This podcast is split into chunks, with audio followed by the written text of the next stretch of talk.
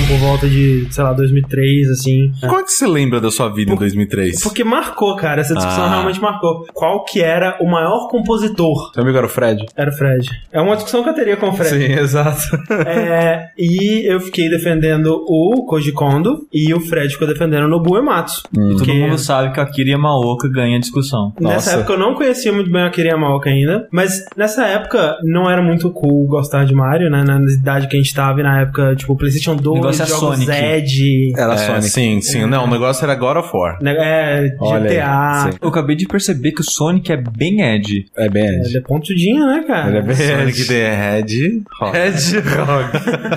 E assim, né? Claro que no fundo a questão de gosto é tipo, né? Cada um tem o seu e tudo mais. Mas em questão de importância, de influência, eu Ah, acho que é inquestionável. Sim, sim. Sim. A gente tava comentando, né, quando a gente decidiu que a gente ia falar sobre o Code Kondo nesse podcast, que a música principal do Mario, né, ela é uma das músicas mais reconhecíveis de todos os tempos, assim. Sim. né? Dá pra reconhecer com duas notas. E a revolução que ele trouxe, que foi muito impressionante, foi transformar, né, algo que era puramente funcional pra dar feedback pro jogador ou pra atrair o jogador pra jogar um jogo de fliperama, transformou isso numa forma de arte, né? Transformou isso num gênero. Coisa quando com a trilha inteira do Mario, que tem, sei lá, menos de 3 minutos, ele criou um gênero e revolucionou a porra toda, né? É, e é engraçado a gente pensar, né, que naquela época, principalmente no início, onde ele fez, né, os temas mais reconhecíveis da Nintendo, ele tinha que trabalhar com uma limitação que, na minha opinião, beneficiou o trabalho Sim. dele. A limitação é a mãe da invenção, né? Olha aí. Eu sou o André Campos. Eu sou o Ricardo Dias. Eu sou Eduardo Sushi. E eu sou o Kai Corraine. E esse é o 61º Dash Podcast no Jogabilidade.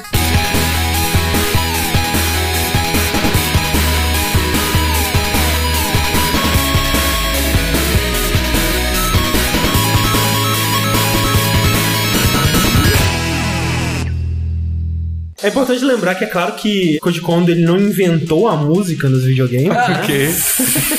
Ele, Vai, ó, mente- mente antes mais. disso, é bom lembrar que o Koji Kondo não inventou música. Olha Ele isso, não inventou música. Mas é, é porque, né, a gente falou da revolução dele ter criado um gênero. Existiam temas musicais em videogames. Existia o Sim. tema do Pac-Man, que era super reconhecível, ou Tower of Druaga, que foi um dos precursores em ter realmente uma trilha sonora que tocava enquanto você jogava e não só como um tema no começo.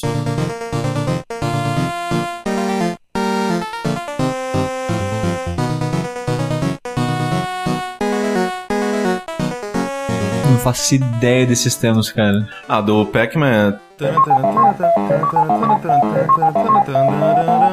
Mas assim, até quando esses temas eles se fundiam com a cultura pop e o imaginário popular, né? Você tem, por exemplo, uma dupla, né? O Buckner e Garcia, que fizeram um álbum dedicado a, joguinhos de videogame Sim, 80. nossa. Pac-Man Fever.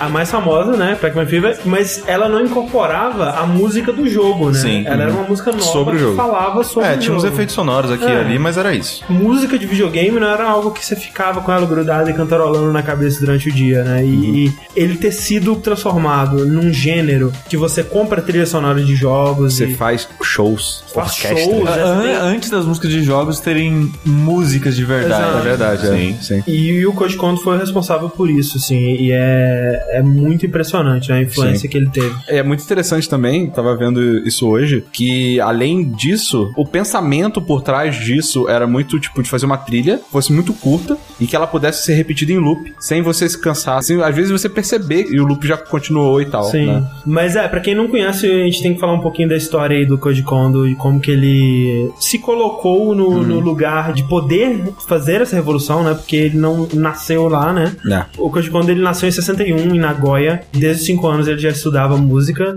A família dele tinha um órgão eletrônico que ele praticava. Como todo bom japonês, né? Todo mundo japonês. Tipo, não, não, se você é uma criança, você não vai cagar e comer. Para, né? Só isso vai fazer? Não, vamos, vamos vai, ajudar em casa. Faz... Vamos ajudar em casa, toca o piano enquanto a gente almoça. Exato. tipo isso. Vamos aprender a É tocar o tio churrasco que você tá lá mandando a comida pra dentro, ele tá lá tocando lá, Tocando jazz, alguma isso aí, coisa, muito botando bom. um clima. desenvolveu um interesse musical nele desde cedo aí, que levou ele a participar de várias bandas cover, né? De jazz e de rock na adolescência dele. Cara, o que eu não daria pra ver, velho?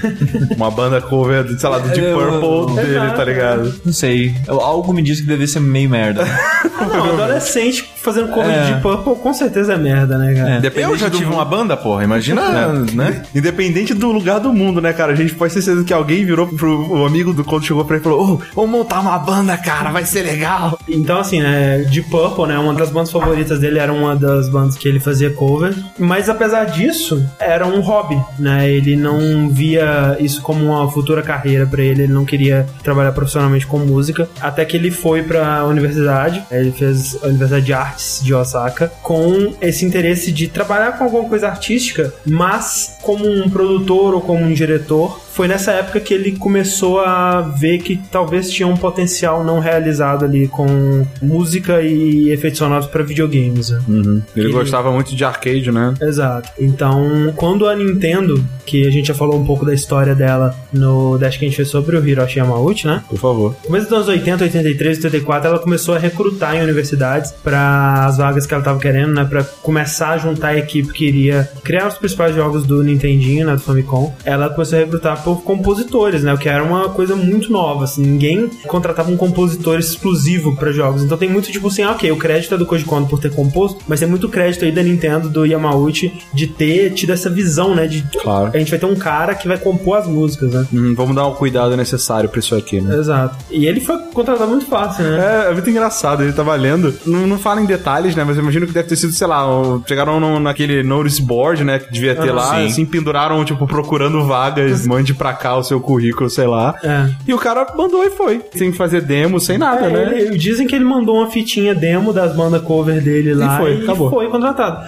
E aí foi interessante que ele fez meio que um teste pra entrar, Isso. que antes mesmo dele ser contratado, eles falaram assim, ok, você sabe tocar teclado, essa coisa toda, você parece ser talentoso e você tem o conhecimento técnico que a gente precisa, que ele tinha um pouquinho Ele tinha um de de conhecimento de programação, né? programação, exato. Uhum. Mas ok, será que você consegue produzir uma música pra um jogo? E aí eles pediram pra eles produzir uma música pro Punch Out, né? Que eles estavam desenvolvendo em 83. A versão do arcade, né? Que é um jogo bem diferente da versão do Nintendinho, É, que é mais A famosa. versão do arcade é aquela que tem um cara mais poligonal, assim, umas linhas. Isso, é que tem o wireframe dele, É. tipo, em primeira pessoa quase. E aí ele compôs uma música pra esse jogo e no final daquele ano mesmo ele foi contratado e começou a trabalhar nele. É, ele foi a terceira pessoa contratada, né, na parte sonora, Aham. né, dos outros nomes, assim, que citam, né, na biografia, o dele é o único que eu reconheço. Eu Acho muito legal o quão cedo na empresa ele entrou e o, tipo, continua até hoje, né? É, o outro cara que eles citam lá é o Kenji Yamamoto, que ele compôs pra Metroid, né? Ele é o, o cara da trilha do Metroid que eu acho muito boa também, mas sem dúvida. o Mais reconhecido, Kondo, mais né? reconhecido, sem dúvida. Sim. Eu tava comentando com o André, né, sobre isso, na verdade, que é engraçado a gente ver que nessa época, né, a Nintendo contratou uma galera muito foda. E aí eu comentei que isso é um pouco daquele viés de percepção. Ah, sim. Né? Porque se a pessoa entrou naquela época e a gente hoje conhece, é porque eles trabalharam, sei lá, 20 anos na Nintendo, 30 Sim. anos na Nintendo e não foram demitidos. Ou seja, os caras são muito bons, óbvio, É. eles são muito bons, né? É, que você, na verdade a discussão começou tipo, cara, ele entrou com nada, né? Tipo, Sim. ele chegou lá e falou, bora, os caras, bora, é, sabe? é. Foi se provando, né? Sim, Foi... só que isso era comum na época, né? Sim. Era gente foi ver o, a Startup, origem né, do? Kojima. Era- não, não era mesmo. startup, mas era muito início, né, do projeto. Sim, o Kojima mesmo entrou na Konami Quase sem nada, Sem né? nada, só que o que você tá fazendo? Não sei. Eu posso tentar fazer alguma coisa, É, quem sabe? Sim. Ah, isso acontece demais, cara. Meus primeiros empregos eu também, velho. Ah, sim, eu É, também, lógico, né? nossa é, senhora. Tipo, ver o meu DeviantArt lá, tem três desenhos, pô, esse cara tem potencial, vamos É. contratar ele. É, mas Só que aí é- o cara continua e vai crescendo, e aí ele ajuda. É aquela parada, quanto mais tempo você fica na empresa, você vai ganhando renome, vai tendo projetos mais bacanas e vai ajudando, né? Se você for bom, velho, Sim. e a tua empresa crescer junto, tu vai ser É, e recompensado. tem é, todo aquele negócio, né? De que, ah, essas pessoas a gente vê, nossa, eles entraram no primeiro ano que a Nintendo tava pensando em desenvolver coisas eletrônicas, lá, lá, lá. Só que, ok, quantas centenas de milhares de outros funcionários já não saíram, entraram, saíram, Sim, entraram. exato, tal. E e isso a gente tem que dar muito crédito pro Yamauchi, né? Que tem toda aquela história que, tipo, mesmo antes deles começarem com videogames, na época dos brinquedos, o Yamauchi era um cara que ele exigia que os caras fossem, tipo, top, assim. Eles exigiam inovação, qualidade, e ele ficava muito puto se alguém tivesse desenvolvendo uma coisa que ele considerasse abaixo do nível desejado ou uma coisa que não fosse totalmente nova, original e tal.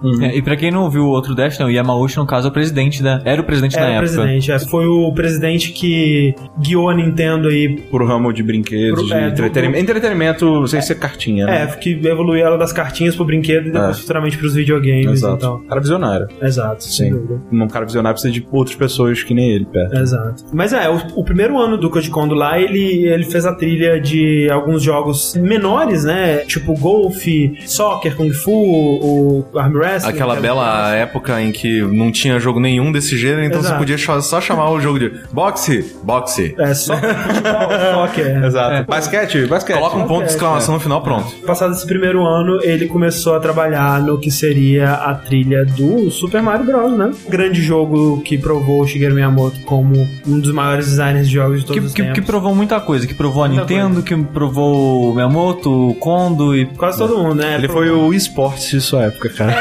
É... Tira esse cara do podcast.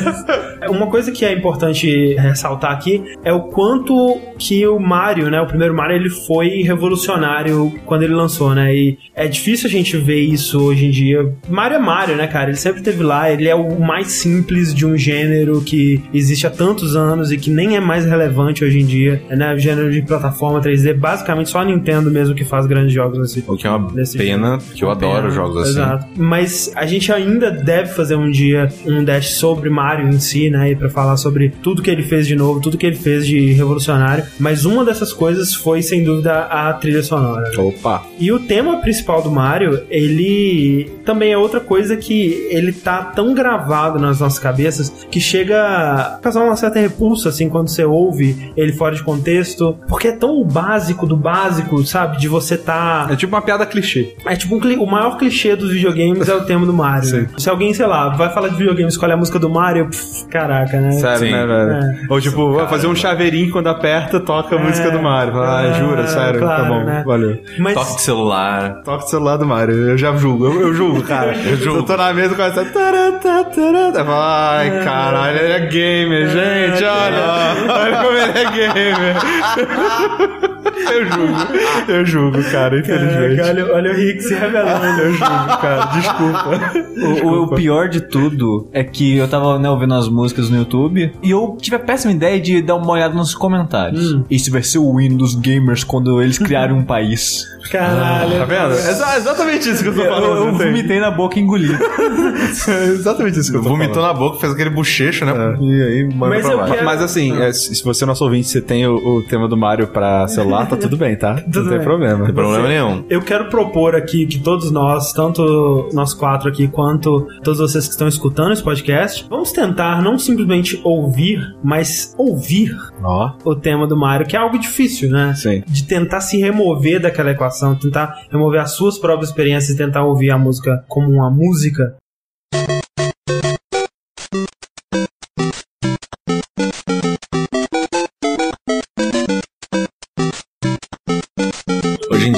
Coisa que eu escuto é a bateria. É isso que eu ia falar também. É muito boa essa música. o Rick celular tocando. Desculpa, gente.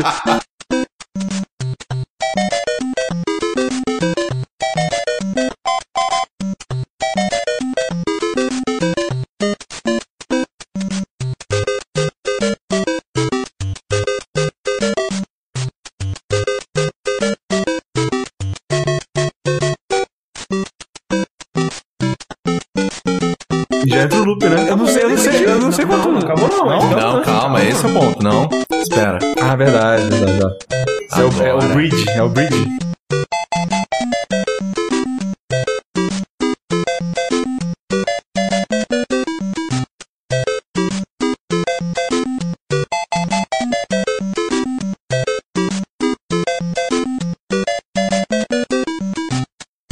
Caraca, sabe o que é muito bizarro? Tá gravado na minha cabeça que nessa parte da música eu já estaria entrando pro Underworld. Eu ouço o barulho do, do cano, velho.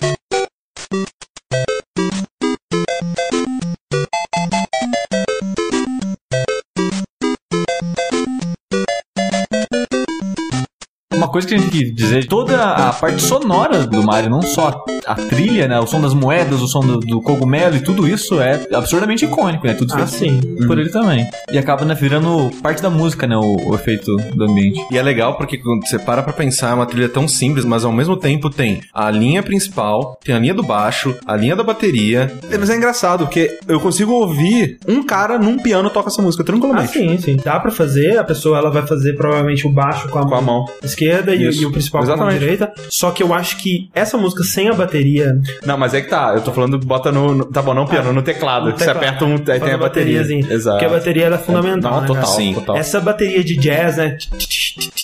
É, é foda, cara. E assim, ver a influência dele claramente aí nas bandas de E jazz. você que vê também, e tal. né, tipo, a economia de recursos na questão de que naquela parte que dá a virada, né, que o Rick achou que a música tinha acabado, mas que tem aquela segunda parte, é o mesmo efeito quando você morre, né? Não só essa música, como toda a trilha desse jogo e todos os efeitos sonoros, eles fazem parte de um conjunto, né? Eles se comunicam. Tá tudo muito integrado. O Nintendinho ele tinha cinco canais, né, na, na placa de som dele, sendo que eram dois canais iguais, que eram os de onda quadrada que você usava pra fazer. Geralmente a parte principal era o que né, levava a música, que era tipo a guitarra ou sei lá um instrumento de, de sopro, alguma coisa assim.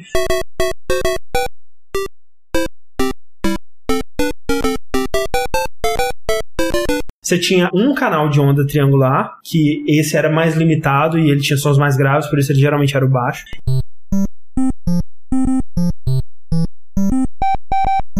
E aí você tinha um canal de ruído branco, que é basicamente o bateria. ruído que quando você liga a TV ela tá fora do ar, né? O chuvisco, aquele tsh, É isso que esse canal faz, né? E eles, com a criatividade absurda, usavam isso pra fazer a bateria, né?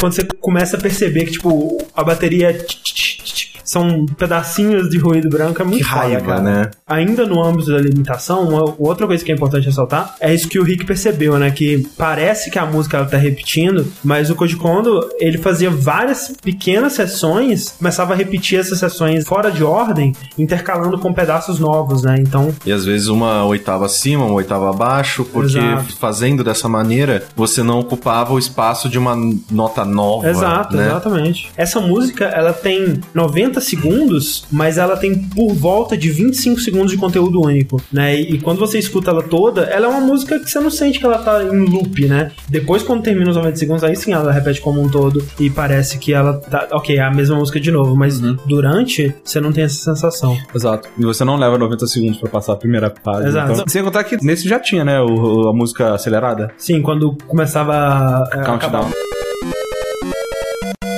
E aí começava a tocar ela em É. duas oitavas acima, assim, Sim. e, e ficava mais rápido. Sobre a filosofia do Koji Kondo aí, o que levou ele a compor essa música desse jeito, o primeiro Mario, ele foi graficamente também revolucionário, né? Ele era muito bonito, ele era muito cheio de vida, né? O cenário dele, o céu azul, isso era muito raro, né? A maioria dos jogos eles tinham fundo preto e tal. E vendo isso, né, o Koji Kondo ele teve a oportunidade de fazer parte desse desenvolvimento desde o início e fazer parte das reuniões de design e todas essas coisas. Inicialmente ele pensou, vou fazer uma música que reflita essa paz do cenário e tudo mais. Só que ele percebeu que ela não funcionava, né? Porque ela não refletia a experiência do jogador. E isso é muito importante pra ele e reflete muito Total. em todas as músicas, não só desse Mario como da carreira dele, né? Que a música, ela reflete não só o que você tá fazendo, como também o movimento do que tá acontecendo na tela. Total. Aqui é bem sutil isso, nessa primeira música, mas quando a gente vai, por exemplo, pra música da fase da água, você vê claramente que os peixinhos eles estão batendo a babatana no ritmo da música e em jogos mais ambiciosos pra frente, né, o Wah Wah Os personagens Eles da tela, dançam, eles né? param e dançam no uá, uá. Exatamente. E é, isso é muito foda, sabe? O cara ele ter essa sacada. Sim. Como é que se Vai se fuder, vai se fuder mesmo, né, cara? O que, que acerta assim de primeira, É velho? foda, cara. É, Vamos fazer um negócio aqui. Opa, ô, trilha sonora mais reconhecida do mundo. E é, Opa, e é inacreditável, assim, que a trilha do primeiro, né, Super Mario Bros., eu acho ela tão icônica de uma maneira que, sei lá, a gente vai ouvir mais dela e tudo Aham. mais. Mas, por exemplo, a música do castelo. É absurdamente, tipo, opressora. Você sabe que você tá Exato. num lugar perigoso. Total. Você sabe que tem alguma merda aqui. Aham. E é legal que a música do Castelo, por exemplo, ela não é tão cantarolável Sim. quanto a né, do Overworld, a primeira fase. E isso é proposital, né, cara? É pra você ter uma música que te gere uma Tensão. uma tensão, né? uma- um desconforto. É uma coisa muito ambiciosa, né? Numa mídia que simplesmente não existia isso antes, né? Logo em seguida, né, quando você passa essa primeira fase, tem a, a descida, como o Rick falou, né?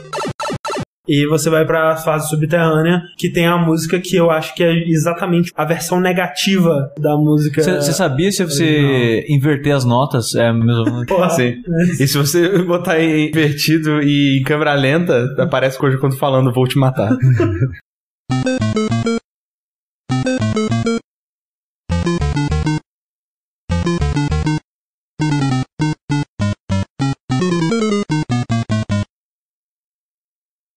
咁我。Essa acabou. Essa é Ó, só mas, ó, essa paradinha, cara, a paradinha é muito importante nessa música, velho. É. É. engraçado que eu não consigo separar as duas. Eu mesmo, né? Parece uma continuação. Ela te dá os sentimentos opostos, né, da música primeira. Ela é mais... Isolada, ela é mais sozinha, exato, né?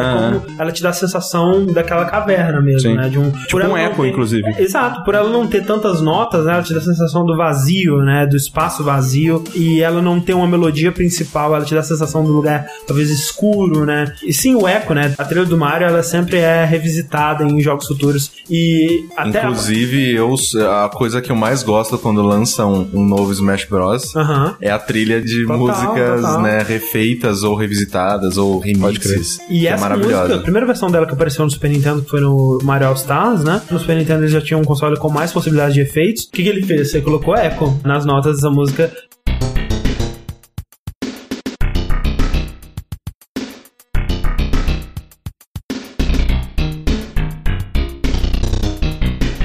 Que era a intenção original dele aqui, né? Deixar esse vazio pra você, o eco ficar implícito. talvez. Exato, mas é exatamente isso. Você, e, caraca, é- eu acho que é muito inteligente como ele usa a pausa entre a- o vazio, cara. Porque pra mim faz tanto parte da música quanto o próprio som. sabe? E ela é uma música totalmente fora de tempo, né? Ela não É. tem um ritmozinho pra você seguir, é. né? E tal. A maioria das versões que seguem dessa música, elas têm uma bateria e tal. Tem. Mas você ia é- falar, não, fizeram depois um dance remix dessa aqui, Com pessoal. certeza, cara, essa é outra coisa que a gente pode falar, é que toda música do Koji Kondo, você pode botar Dance Remix, você vai achar. Não, você pode botar qualquer coisa. Pode botar tocada debaixo d'água, de cabeça pra baixo. É. Você vai encontrar um cara Total. que fez isso. Sim. E a gente não pode falar da trilha sonora do Super Mario original sem falar da música da água, né? Da a água. música da água. Sim. Porque música da água é um conceito que. Ele criou, eu acho, né? Não, ele criou. Não, se ele criou o conceito de música na vida. Eu lembro da gente falando do Donkey Kong, né? Sim. O Aquatic Ambers lá. Melhor música já feita na vida. E músicas da água, eu costumo ter uma quedinha por elas, assim. Eu, eu costumo achar chata. Eu, Sério? eu, eu também costumo É- achar é- chato. essa do Mario, por exemplo, hum, É você mesmo? não gosta? muito. Não, mas a, a do Mario eu gosto que ela é como se fosse uma valsinha. Não, uma ela valsa. é É, mas é uma total valsa. É. Eu, É uma valsa. eu- quando, quando eu tava essa música tava na lista da pauta, eu. Como é que é essa música mesmo? Nossa, sério mesmo? Eu vi, ah, nossa, é verdade, faz sentido. Ela é uma valsa, Ela cara. é Ela, uma tem toda valsa. uma batida de valsa, Não, os é- peixes estão dançando. Não, e ela não é qualquer valsa, cara. Ela é uma valsa responsa, assim, sabe? Porque é, É a valsa que você dançou na sua formatura? Cara, eu tocaria. Ao contrário do tema do Mario, se alguém botasse essa música na valsa formatura, eu respeitaria. Tem um selo de livros que chama é, 33 e um terço, Sim. que. que é, é, ele lança o livro do Kingdom Hearts. com- Não, não. Não, não é aí do Corra que a polícia vem aí também. Nisso. Que eu não sei se é assim que fala, mas é um termo musical, alguma porra assim. Que eles lançam livros, né? Livrinho assim de 100 páginas no máximo, analisando um álbum, né? Um dos caras desse selo aí, o Andrew Shartman, ele lançou um livro sobre essa trilha sonora do Mario. Foi a primeira. Tipo assim, ah, a edição anterior a gente lançou um livro Britney sobre o álbum do Miles Davis, sabe? Tipo, o cara foda do jazz, filho da puta, lendário. Aí o seguinte, ah, vamos falar do Mario aqui, pra você ver tipo, o quanto que o cara considera o que o Koji Kondo fez aqui Uhum. como importante pra história da música, né? É, fizeram mais sobre jogos depois? Esses Eu caras? acho que não, até hoje é só o É porque também, né, já, já né? Não, já deu, não precisa mais Não. Vai ser mais quem? Pra mim, a parte mais legal desse livro é quando ele fala sobre essa música da água, né? Porque ele passa parágrafos falando sobre a história da valsa, né, no mundo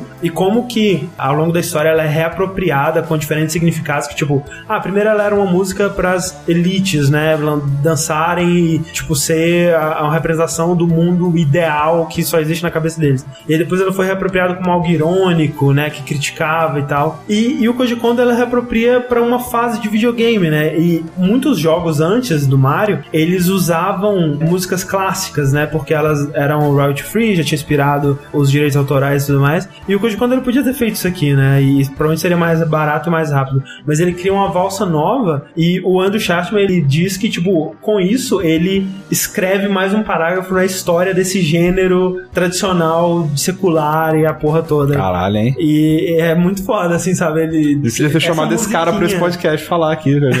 Ele falaria muito melhor. É. Essa musiquinha aqui ser reconhecida dessa forma.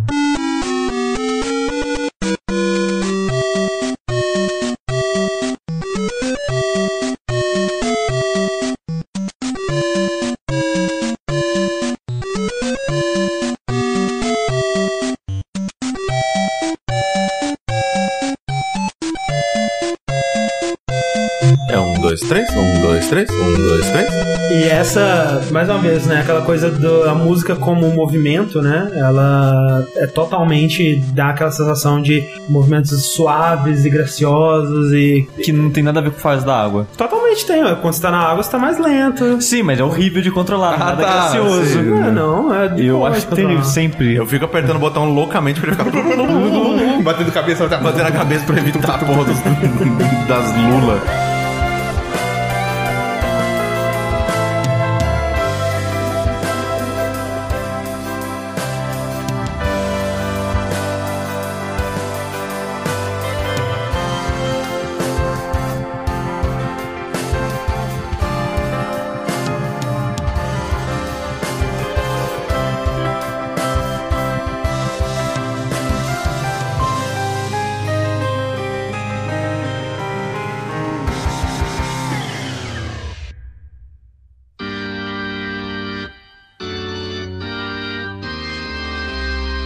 Mas o melhor, André, ainda estava por vir. Porque não contente, né, com o Mario, ele vai lá e também dá a identidade sonora à segunda franquia mais famosa e popular e foda da Nintendo, que é Zelda, né, cara? Sim. Conhecida pelo seu tema principal, que é incrível também, né, cara? sim. E aqui a gente volta para aquilo que a gente disse lá mais no começo, né, sobre as influências dele e o que ele fez durante a adolescência dele, que foi participar em bandas cover, né? Porque se você procurar no YouTube aí Deep Purple Zelda, você vai encontrar uma música chamada April, né, que é do terceiro álbum do Deep Purple, que chama Deep Purple também, que é uma música muito legal, que inclusive me fez crescer mais a respeito do Deep Purple. Tipo, foi foda. Que eu né? só, basicamente, só conheço Smoke on the Water, que eu odeio essa música. muito cara, eu odeio essa essa música, cara. eu não, que eu música gosto dela, mas ela de nem Mas você é- odeia ela por de tanto que já ouviu ela. Talvez. Tipo que nem você odeia o tema do mar. Então, do Mario. É, mas ela é uma música legal. É, eu tinha vários LPs de, de Purple e eu ouvia com o meu irmão. Eu não lembro de nome de música alguma, mas eu, eu gosto bastante. Ouve a Soldier of Fortune, velho. Eu gosto da Pinball Wizard. linda, velho. Pinball Wizard é The Who, não? Não é The Purple, É The. Who? É The Who, né? Então, Pam, pam, pam. tinha alguma música do Deep Purple. Então, peraí, que deixa eu gostava apagar minha tatuagem do Deep Purple. Não, é que eu lembro que tinha uma música do Deep Purple que eu gostava no Rock Band de PSP. E tinha Pinball Wizard também no Ah, Rock Band tá. de PSP. Então, é. Eu mostrei aí pro, pro, pro Sushi e pro Rick pra ver se eles achavam que tinha alguma coisa a ver com Zelda. Você colocou a música pra tocar e perguntou: E Você aí? acha que tem alguma coisa nessa música aí? Aí eu falei: Ah, essa bem música válido. lembra Zelda. Caralho, você, você se... Nossa, velho. Falou. Falei. Esses caras têm ouvido muito melhor que o meu, velho. É que agora eu já tô fora de. eu já, eu já já estou era. influenciado aqui. Eu vou falar, ah, claro que é Zelda.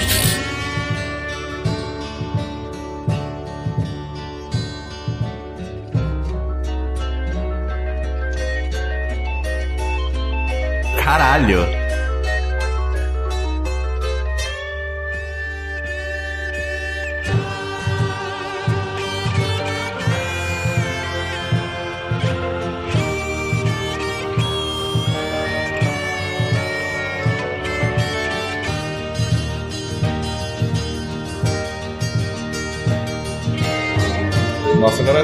Muito óbvio, cara. Vai Tá muito óbvio. Eu sou muito burro mesmo, cara.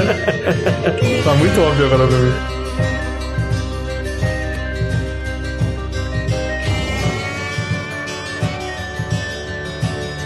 Caralho, que música foda. É muito maneiro essa Eu música. também não conhecia, achei bem foda. O próprio é muito bom, velho. Mas olha só, esse pedacinho aqui, ó.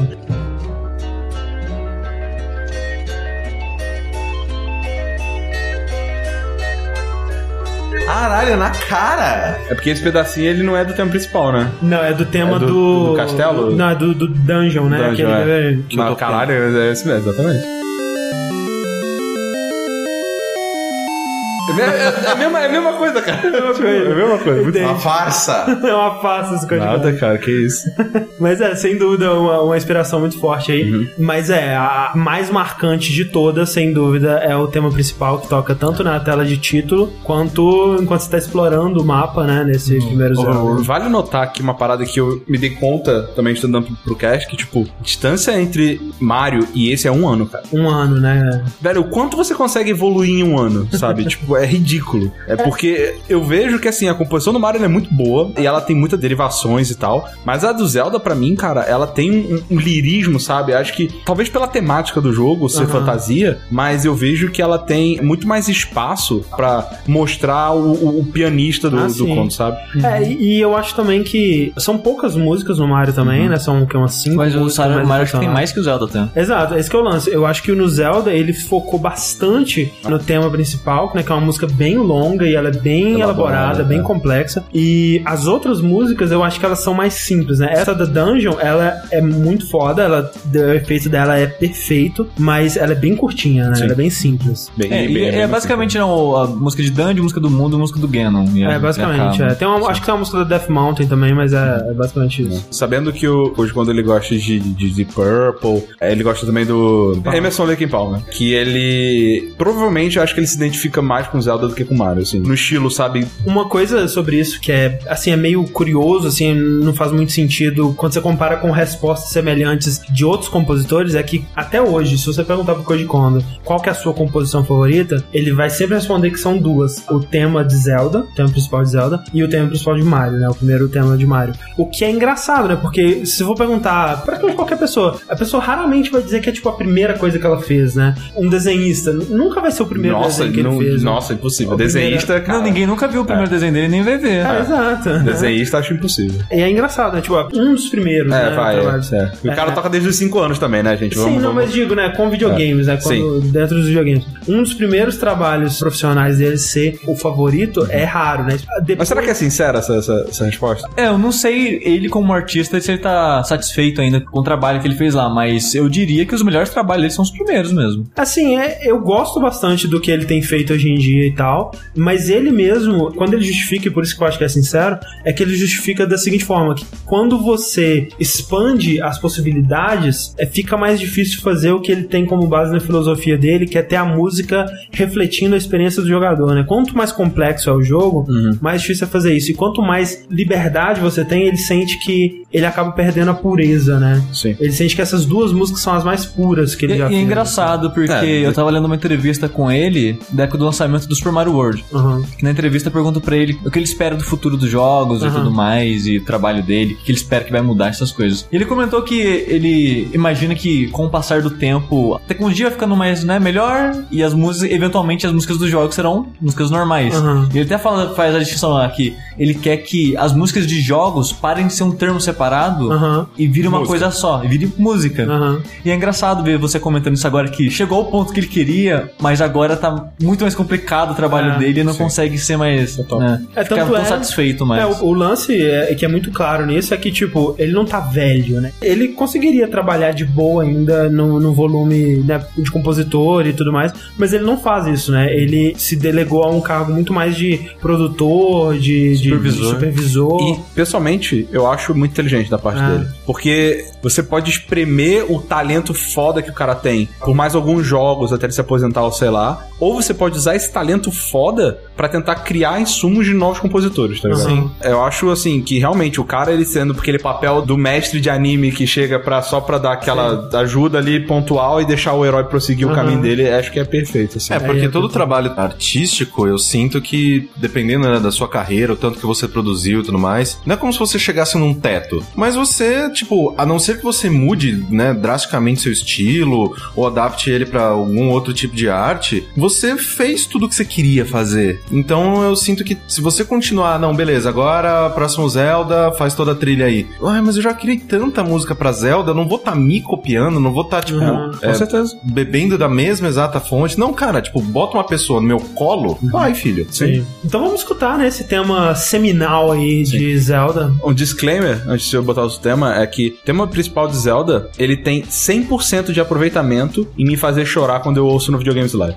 Sério mesmo? E falando em aproveitamento, né, tem que dizer que, mais uma vez, é impressionante A maneira com que ele reaproveita, Reaproveita, né? O trechos. o quanto que esse tema é econômico, né? E reutilizando os blocos dele mesmo pra tentar dar uma impressão de que é uma música muito maior, muito mais épica, enquanto economiza a memória do cartucho. Eu vou tentar mostrar isso enquanto a música toca, falando uma letra pra cada bloco único da música e uma letra com um número pra quando for uma variação daquele bloco.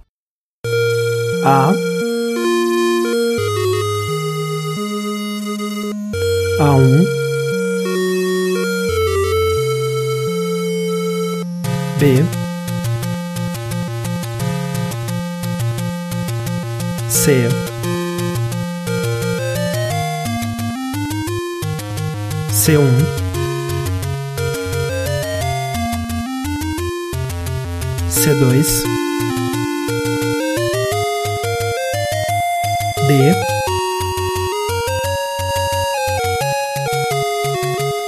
E É1 E2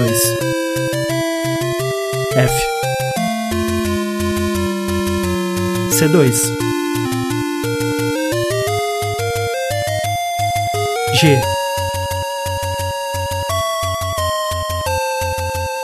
G1 G1 G2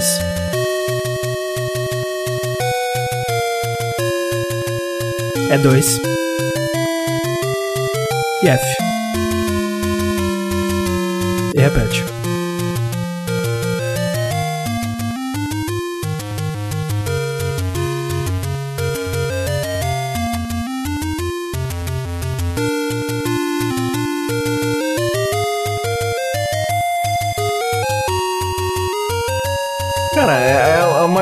Música de, de aventura que tem, cara. Eu consigo sentir cheirinho de grama, tá ligado? Olha aí. Ou- ouvir as asinhas das padinhas, cara.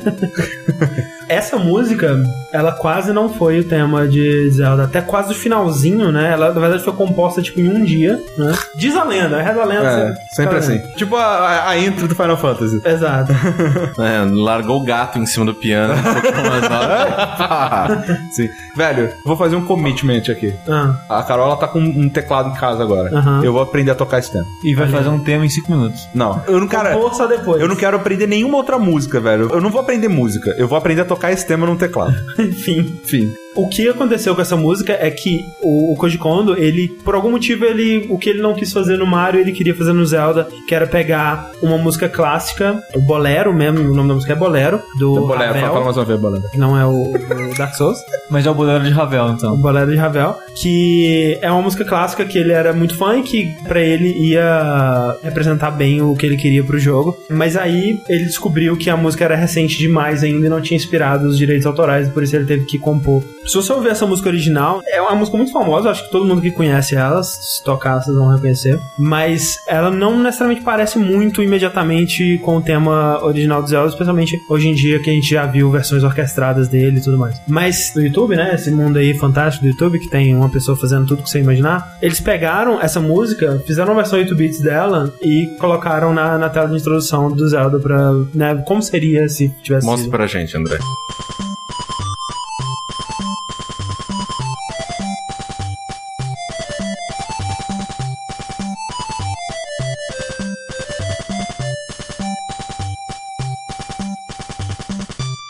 Encaixa perfeitamente. Encaixa, tranquilo.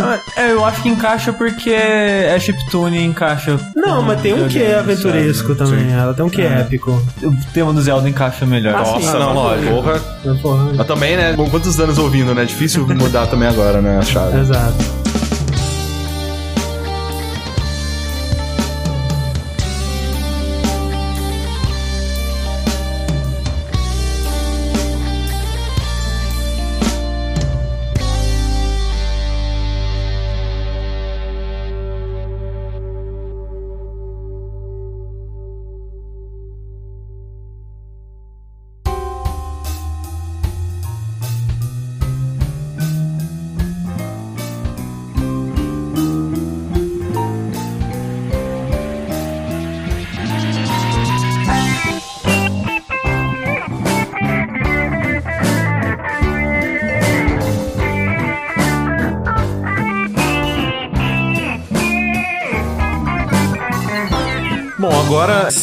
A tradição de todos os dashes musicais e tudo mais, a gente escolheu músicas específicas, cada um de nós, que a gente gosta da carreira do Koji Kondo, ou que a gente acha importante. Porque é, seria impossível dar destaque a, a todos os jogos que ele trabalhou, né? São muitos jogos. É, Muito Mario, cara, tem muito Mario. Muito Mario é aquela coisa. Koji Kondo, muita gente tem dúvida né, do que, que ele realmente trabalhou, porque ele é tido como o cara da Nintendo, que faz tudo da Nintendo. Mas é basicamente os jogos principais da série Mario, os jogos principais da série Zelda, e alguma coisinha aqui e ali. Cada vez menos ao longo do tempo. Cada vez menos ao longo do tempo. O último jogo que ele compôs solo, né, foi o Zelda Ocarina of Time, né? Então já faz um tempo. Que, né, vamos, vamos fechar com chave de ouro essa porra? Vamos, chavinha. né? Vamos fechar com chave de ouro essa porra. Mas ele sempre é encarregado de fazer tema dos jogos, né? Sim, Uma série sim. nova, é o tema dele. É, às vezes, por exemplo, Twilight Princess, ele compôs pouquíssima coisa pro Twilight Princess, mas ele compôs e orquestrou o trailer inteiro, né? Aque- Aquele trailer que nego pirou e Exato. chorou e sangue, né? Exatamente. Tal, vai, aquele trailer, a música ali é... Ele é, ele é tipo... Ela nem tá no jogo, né? Aquela não, música. Não, não tá não. Que velho. Eu só toco no trailer. Aquela música vendeu o jogo. Sim, não, é muito foda, cara.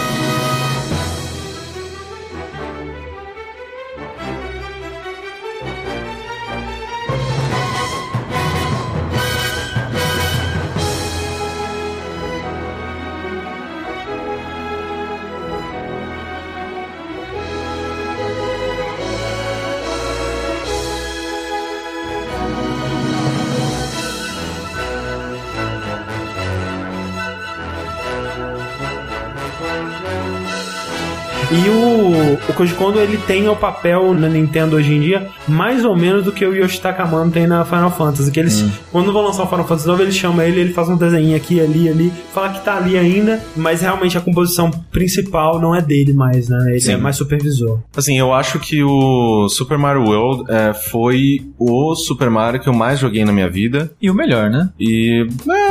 É, é sim. 64 é assim. melhor, né?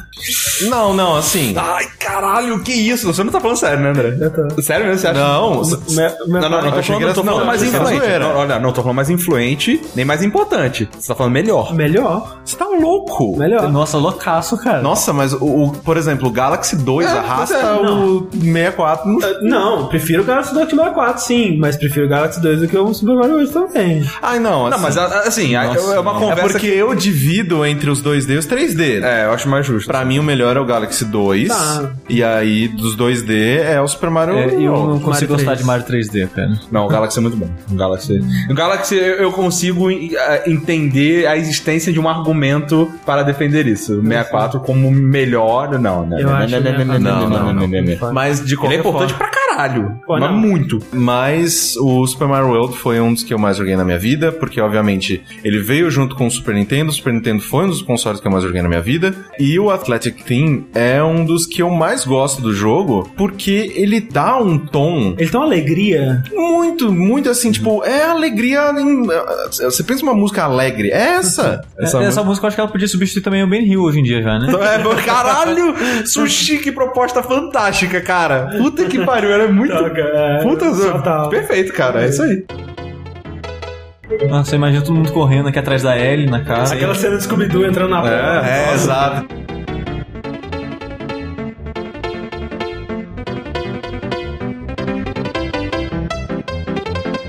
O porco fugiu, vamos pegar o porco, e aí, galera? Daí tropeça, cai na lama. Parece muito música de, de bar, né?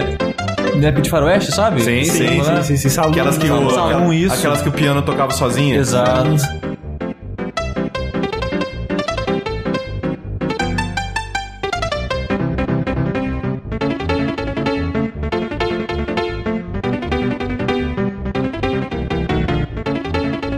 É muito boa essa música, cara. Boa, meu. É bem Só que marcante. assim, eu ouço ela e, já fala, me, e é. já me vem, tipo, tartaruga na cabeça, É. eu pisando na tartaruga, que é o, tipo, a- pela primeira vez a tartaruga, tipo, saindo fora o corpinho dela, assim, ela continua viva, e você pega o, o coisa, joga em E é cima dela. engraçado, voltando para aquilo que o André falou, né? Que o Koji Kondo, ele queria botar nas músicas uma parte do gameplay, né? Da, jogabili- Sim, sim. da jogabilidade. Aí, não é mesmo? Que normalmente a, a, a fase que dessa música é a que tem mais coisa acontecendo ao mesmo tempo, né? sim. Uma, Não, e- e uma eu- cacofonia bizarra. Eu ouço essa coisa. música, eu eu visualizo o Mario correndo com os bracinhos pro É. lado, assim, sabe? É. Total, cara. Nossa, é muito perfeito. Mario correndo na É ninja? É, tipo ninja. É. E uma curiosidade sobre a trilha do Super Mario hoje é que o Koji Kondo, ele, é, ele compôs o Mario, e aí a segunda trilha do Mario que ele compôs foi o Mario 3. No Mario 3, ele já tinha meio que otimizado o processo dele. Não, ele compôs o do, do- Mas não era Mario, né? É, Não sim, era Mario. verdade, justo. Não era Mario. É, no Mario 3 ele já tinha otimizado o processo dele, a ponto de que ele conseguiu fazer músicas mais complexas, é, mais temas, né, diferentes pra diferentes fases, esse tipo de coisa. Só que essa variedade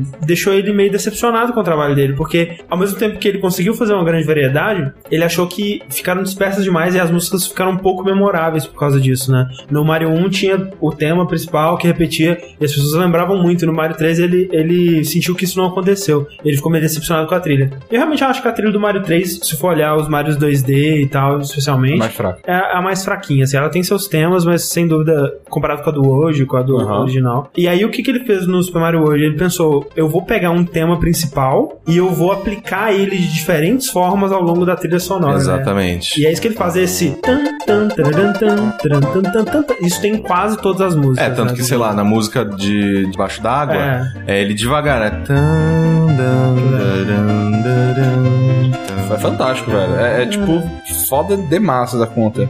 Que também é o quê? É uma valsinha. Igualzinho, sempre. E um jogo que saiu exatamente um ano depois. Olha aí. Olha, eu descobri De novo, essa, cara. Eu, descobri essa curiosidade hoje, que é o mesmo dia do ano, 21 de novembro, os dois. Caralho, o velho. Super Mario World e o A Link to the Past, os dois 21 de novembro. Comemorou o aniversário do Mario, salta um Zelda aí. É cíclico, né? Tipo, tipo, você tem o- os jogos clássicos que também saíram com um ano de diferença, não acho não, não mesmo dia, mas um ano. E aí você tem, tipo, o Super Mario World, que, caralho, velho, Mario foda, né? Mario é foda mesmo, né, cara? geração do Mario. Mario é bom, né, Ah, velho? porra. então, vamos, vamos, né, fazer um Zelda foda também? Vamos, vamos fazer um Zelda foda também. Em 21 de novembro de 91, André, saiu um dos jogos que eu mais queria jogar, mas nunca conseguia jogar de locadora. O A Link to the Past. Que é um Que é o jogo... terceiro Zelda, Zelda 3. O André criticou muito a minha escolha de música. Só de leve, não muito, não. Caralho, André, coitado do sushi, velho. Não critiquei. Eu falei, olha só, Sushi, por que você escolheu o tema do castelo se você concorda comigo que o tema da Dark World é melhor? Por quê? Porque em locadora tinha esse negócio de save, um pegava o save do outro, às vezes a fita era pirata, não salvava, não sei o que lá, então eu acabava jogando muito o começo Aham. do Zelda na época de locadora. E eu nunca tive a fita do Link to the Past. E essa música eu já ouvi ela muitas vezes. E ela, pra mim, ela meio que representa essa fase minha de conhecer Zelda, que foi o primeiro que eu joguei, esse, e, e meu gosto por ele e tudo mais. Então ela é uma música muito icônica pra mim. Aham. Que é a música do castelo do começo.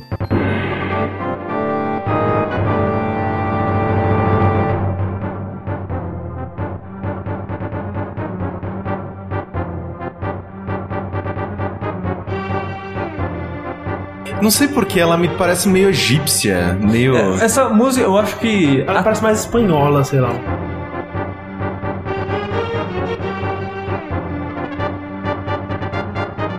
A trilha toda do, do A Link to the Past pra mim é engraçado que as músicas usam basicamente os mesmos instrumentos. E ela tem um ar muito medieval mesmo. Isso. Como se fosse tocado por uma banda, entre aspas, medieval.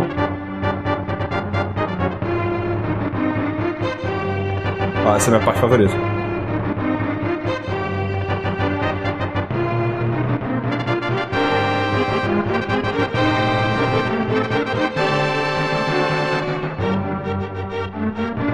É uma música com uma presença muito. Porra, essa, essa música fala mesmo, hein, sushi. É, A música dela tem uma presença muito foda.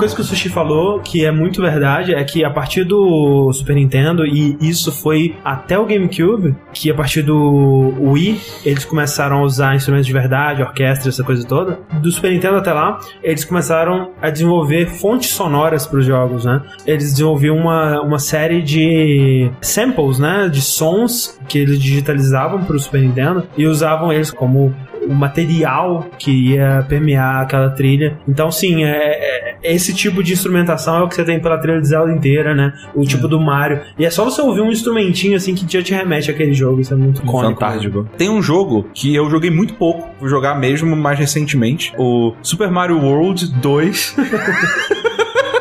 Isso deixa muita gente puta, né, cara? Yoshi's Island. Cara, você chega na locadora, você vê aquela capa, você começa já, tipo, dar pirueta, enfiar a mão na bunda, é, tipo, é, loucura total. Aí você leva pra casa, o que você recebe? Cara, É uma boa imitação. É uma boa imitação. Parabéns. eu. É engraçado que eu nunca tinha ouvido falar desse jogo até a época de emulador. Peraí, tem dois? Olha aí. Será que é hack Ah lá, isso? ah lá, Você caiu na pegadinha do marketing. Que porra é essa? Baixei a ROM, fui jogar todo feliz e, cara. Não, Velho, eu adoro não, Yoshi não, Island. o jogo é bom. Não, o jogo é muito bom. inacreditável. demais, O jogo é muito cara. bom. Eu achei o. Mas não é Super Mario World 2. Exato, Não que é é. Não é. Eu, não consigo, eu acho aquele jogo extremamente feio, cara. Não. Não, não, é é giz de legal. cera tão lindo. É bonito, é bonito. Eu, eu via que ele tentava fazer, mas o Super Nintendo não conseguia. Não, assim, não. consegui assim. Não, Eu tem gosto, tanto que tem aquele, um dos chefes lá que é tipo uma geleca, Aham. eu acho Não, mó ele legal. é cheio de efeitos, os chefes crescem. É, Nossa. Ele é bem, Eu acho ele é- eu muito acho ele bem maneiro, mas eu nunca tinha jogado muito, né? Essa música em particularmente, ela é muito icônica pra mim, sabe? É- é- Eu ouço ela e falo assim, ó, Yoshi Island. Eu sei que essa música é de Yoshi Island, tá ligado?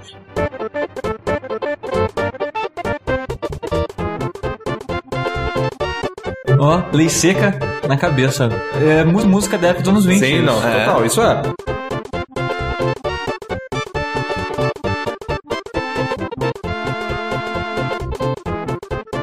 Pra mim parece muito música de, tipo, encer- encerrando, sei lá, um show de calouros, tá ligado? Fechando as cortinhas. É, fechando, exatamente, fechando as cortinas, assim.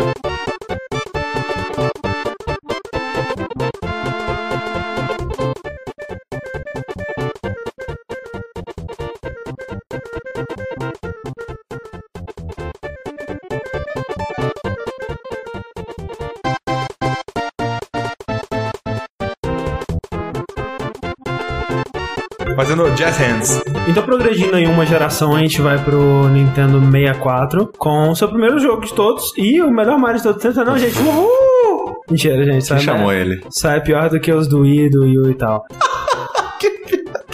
Mario 64 Deixa eu desplugar o microfone dele aqui, peraí.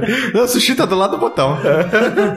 Aí tá um jogo revolucionário também. Mas uma coisa muito, muito legal da minha experiência com o Mario 64, que eu lembro até hoje vividamente a primeira vez que eu vi Mario 64 rodando. Foi numa Pernambucanas, que tinha uma TV grande na época e tal, e tava lá o Mario paradinho naquela parte do começo, sabe? Quando você. Antes de entrar no castelo, Aham, aham. e o, e o videogame Com aquele parado. controle acorrentado, Não, né? não, é, Sei mas que e o controle lá parado. Eu olhando pro lado, olhava pro outro. Aí eu fui, né, tipo, sabe, dando aquele espacinho pra frente, porque criança. Pra ver não- se ninguém ia te impedir. eu não, eu não era aquela criança que falava, cara, me deixa jogar isso aqui. Não, eu só ia, eu só ia exatamente andando em direção ao videogame pra ver se alguém me ia impedir. É, eu comecei a jogar mesmo. Isso era de manhã, eu fui pra casa, almocei e voltei pra lá. Caralho. E aí eu fiquei jogando a tarde toda no Mario, Mario 64. Foi, nossa, Ah, maravilhoso. A minha tarde. primeira experiência com o Mario 64, na verdade, foi alguém me descrevendo Mario 64, porque um amigo chegou e falou: Cara, eu vi o novo Mario e ele agacha, ele dá rasteira, ele dá pirueta, ele dá soco. Caralho, impossível, você tá me mentindo, não tem condições, é verdade.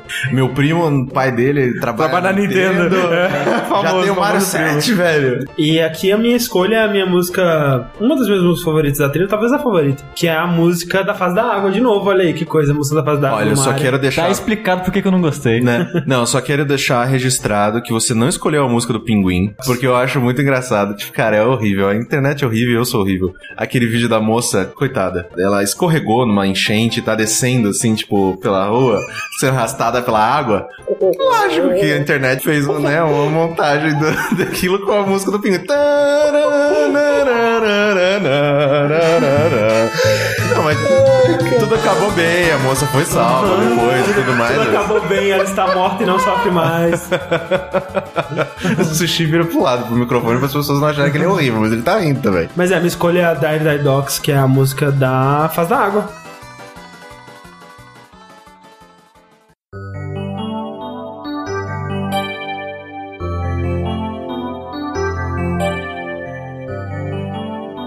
É engraçado que eu não consegui pegar aquela fase da água, ela. Eu só achei que era chata. Muito estranha, né? Pra ser de fase de Vocês água. acham? Nossa, eu acho total. O cara, é, talvez é porque. Não, não, não, eu assim, acho muito exceção. faixa d'água, sim. Eu acho.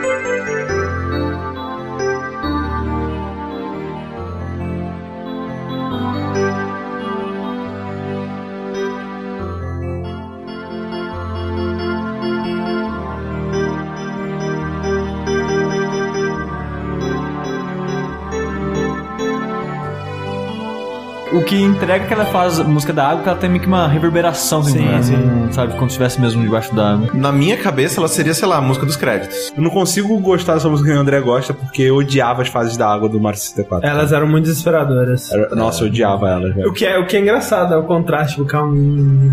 E exatos dois anos depois, mentira. Dois em, anos em depois. torno de dois anos depois, é, saiu um jogo aí que não sei se você ouviu falar, que chama Legend of Zelda Ocarina of Tempo. Aí. Você quer dizer Zelda no Densetsu, Toki no Ocarina. De- Deve ser isso aí que você falou aí. Ah, porra, lógico, caralho, é óbvio. Não, sim, aí sim, sim, de fato. É, também conhecido como o melhor jogo de todos os tempos. Acho que é esse mesmo. Acho que é esse, hein? aí, aí não. Acho que é esse sim, hein? É, nem o melhor ah. Zelda, vamos lá. Vixe, Maria. Eu diria que o André tá certo nessa daí. Eu acho que. Não, meu, meu errados, favorito cara. é o Link to the Past. Vocês estão tipo, errados porque. é, Assim, não, eu entendo porque ele tá numa categoria acima. É, é tipo, você não conta, Não tá ligado? misturar. Você não pode contar que você não tem nem graça, sabe? Tipo, é óbvio que vai ser Entendi, esse. Então você pega o segundo lugar. Ele é tipo o Mussum do, É, do tipo, Zelda. é, exato. Você não... Cara, qual o melhor trapalhão? Tirando o Mussum, que é óbvio. Aí né? depois vem Zacarias, Dedé sim, e depois sim. Didi. É. Não, Didi, depois Não, Dedé, não, porra. Dedé é por último, cara. Mas eu tô Bom, mas agora pra falar algo mais polêmico ainda, eu nunca joguei Ocarina of Time. Aí. Eu também não. Sushi, eu vou ser seu coach. Esse vai ser o programa. Você zera, eu vou ficar ao teu lado te dando instruções. Eu nunca joguei o jogo, mas já ouvi muita trilha. Uhum. E a trilha do Ocarina of Time foi responsável por uma fase minha de vício em ocarinas. Caralho, olha. Vamos É, e uma dessas músicas, e a minha favorita da trilha, foi até engraçado porque o Rick escolheu uma, né? Ele falou, cara, alguém, por favor, escolhe outra. Mal sabia ele que ele deixou minha favorita pra trás. Que bom. É, que é a Song of Storms. Excelente, cara. Por favor.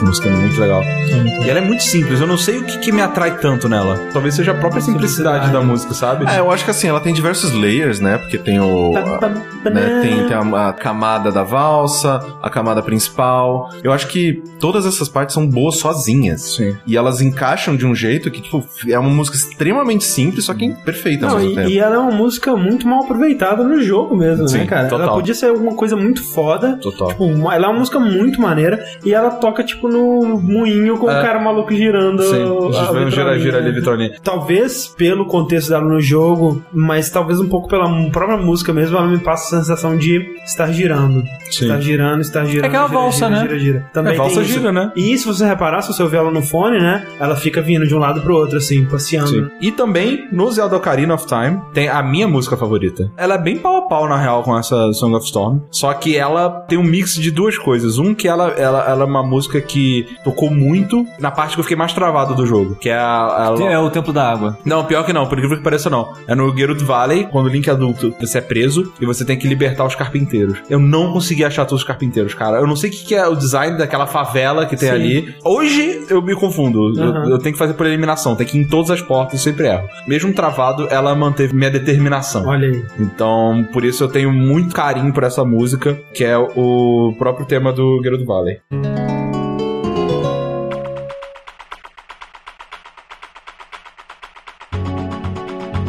Essa é Mas essa totalmente é espanhola, velho. excelente. Um Flamengo.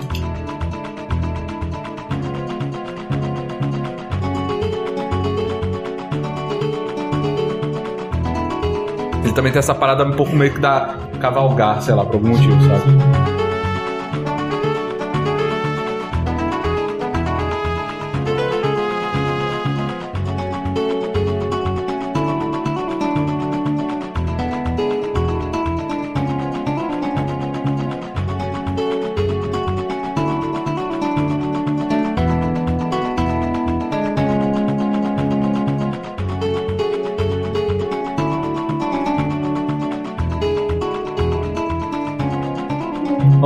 sacudindo o vestido vermelho agora. Aí imagina, ó, hã? com a florzinha na boca.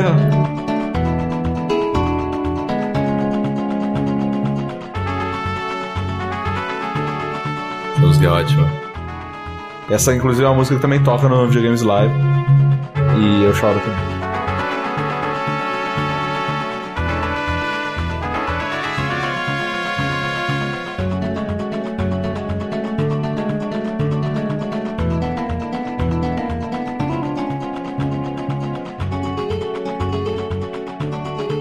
E uma coisa interessante dessa música é que teve uma vez lá no Games on the Rocks que a gente gravou junto com o pessoal do Game Boys. E eles estavam falando, né, que a, quando eles tocam o Guerreiro do Valley, a parte mais difícil de toda a música é a palma. É verdade, né? que é muito, é muito rápido. É, né? porque assim, são várias pessoas que tem que bater palma ao mesmo tempo, cada uma no seu próprio ritmo. E aí eles falaram que eles aprenderam assistindo o vídeo do Gypsy Kings, que eles também tem um monte de música que tem isso. E eles, ah, assim que eles fazem ali, ó, cada um num tempo diferente. Pera, Gypsy Kings, eu acho que eu vi o Koji Kondo f- usando isso como referência na Sim. entrevista. Uhum. Ele Perguntou o que, que você tem ouvido hoje em dia. E isso na época do Super Mario World, ele falou Gypsy Kings. Pam, pam, Eis pam. que o quê? Faz Né? sentido. Tudo faz sentido. Nada, nada por acaso, gente. Nada por acaso. Então vamos pular mais uma geração aí pra geração do GameCube. Ocarina of Time foi a última composição solo do nosso amigo Koji Kondo, mas no Zelda que sucedeu os Zeldas de Nintendo 64 na geração do GameCube, que foi o Wind Waker, o Koji Kondo ele é responsável por uma única composição nesse jogo, é, o que me deixou bem triste na verdade, porque quando eu tava pesquisando eu falei, cara, Dragon Roost vai ser foda, cara. Trilha do Wind Waker, puta que pariu, cara. Wind Waker, puta que pariu. Puta que pariu. Mas a trilha dele, eu acho ela foda porque tem aquilo que a gente tava comentando da fonte sonora dele, que é muito característica. Ele tem essa pegada havaiana, meio que com violões e essa coisa toda, o ukulele, né? Muito ukulele. E os instrumentos de sopro também. E felizmente o Koji Kondo ele teve uma composição nesse jogo que eu acho fantástica também, que é o tema da vovó, que é a melhor vovó dos videogames. Ela é muito foda mesmo. É a vovó mais triste quando você vê ela no horizonte. Dando tchau. tchauzinho. É, E quando você vira, ela fala: Finalmente esse moleque foi embora. e aí começa a dar os pega no cara da lança lá. Não, cara, não é. É isso mesmo. Ela jamais faria isso, cara. É vovozinha. E é o tema dela, cara, me dá vontade de chorar. Só de ouvir esse tema é muito triste.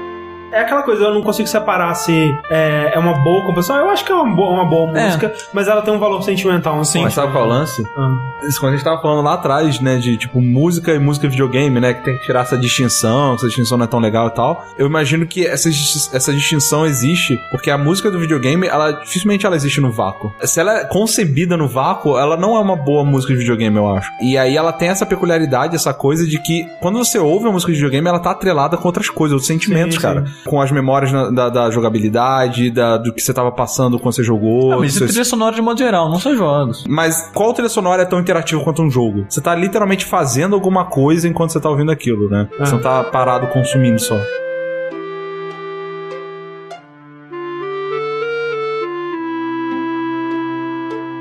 Parece uma música do Chaves, não parece? Parece. Parece. Parece pra caralho, velho. Parece é? pra caralho. Caralho! É o Chaves indo embora Chaves da indo vila. embora. Tema do Chaves indo embora. Troca o título aí. Eu li hoje numa entrevista que o, o Kondo ele tava vendo muito Chaves também.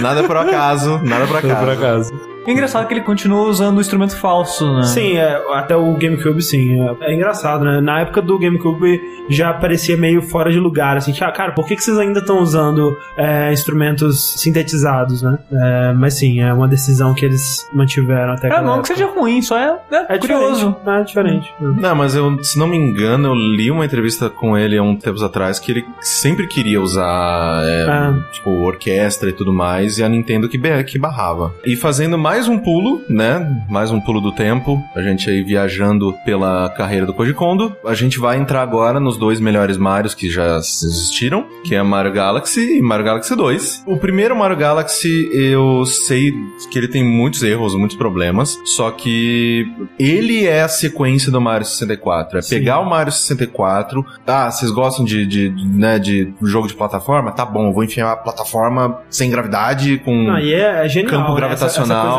física galáxias, foda. planetoides, né? É absurdo, assim, é, O jogo é é- inacreditável. Sim. E essa música que... É, vale, vale dizer, mais uma vez, né? A, a gente não pode dar o crédito todo a Koji Kondo, ele compôs poucas músicas. Um beijo, Mahito Yokota, que compôs é, a maioria das músicas, né? Mas é, é uma trilha fudida, cara. É muito boa essa trilha, vai se fuder, caralho. É um, é um jogo muito bom, cara. todo, muito bom. total dele, assim. E, e uma das primeiras trilhas orquestradas da Nintendo é foda, cara. É É, assim, inacreditável. A gente vai ouvir a Good Egg Galaxy, Que é uma das primeiras galáxias, é uma das primeiras Exato, que e também é uma das mais icônicas, assim. Galáxia do Ovo Bom.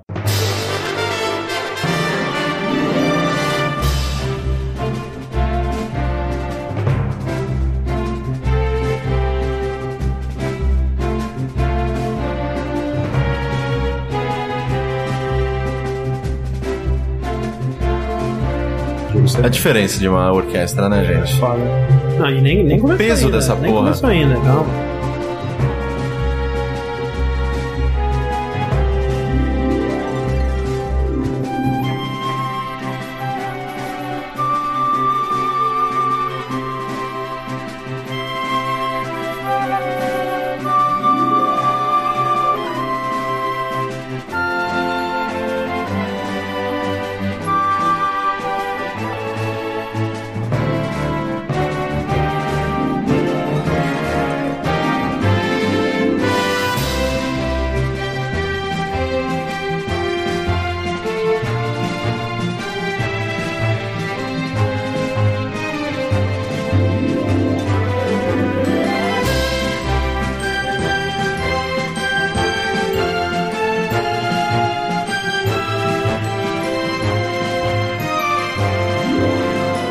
O Galaxy todo tem esse climão, assim, de tipo de... Vamos subir na porra Sim. de um foguete e sair É. por aí, cara. Era só essa música, eu, eu, eu só consigo imaginar o Mario. Uh,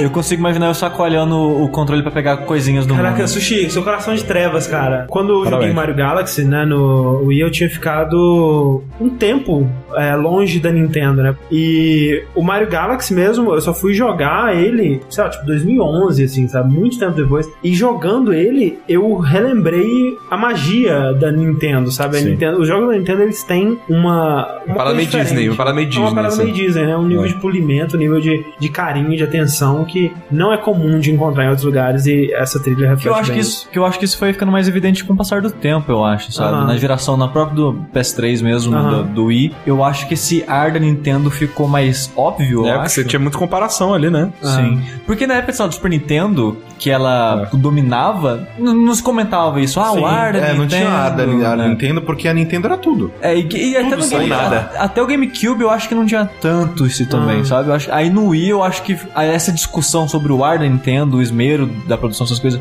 ficou mais evidente. E seguindo, né, já que eu fiquei um tempão sem falar de música, porque eu escolhi de Mario Galaxy e Mario Galaxy 2. É, é é interessante dizer que o Mario Galaxy 2, ele foi, se não me engano, o primeiro jogo que eu fiz o review no Arena. Olha aí. Olha aí que da hora. O, o Bagaço vai lembrar disso, que hoje em dia trabalha com o Rick, que ele era meu chefe na época. E o, o Arena, como empresa, não tinha um Wii, mas o Bagaço tinha. Aí ele falou, cara, cola lá em casa, joga o Mario Galaxy e faz o review. É, eu cheguei lá, acho que era tipo terça de tarde. Eu fui sair da casa dele, sei lá, quinta de noite, porque eu fiquei tipo três dias, sem zoeira. Era três dias em que, tipo, eu fiquei jogando e jogando e jogando. Peguei trocentos bilhões de estrelas, aí depois abri o Luigi, comecei a jogar com o Eita, Luigi. não faz com o Luigi, coitado, cara. Tipo, o Super Mario Galaxy 2, ele é um, um jogo, assim, inacreditável e a música que a gente vai ouvir do Mario Galaxy 2 é o Road to Bowser, que, né, é uma música, né, antes de você...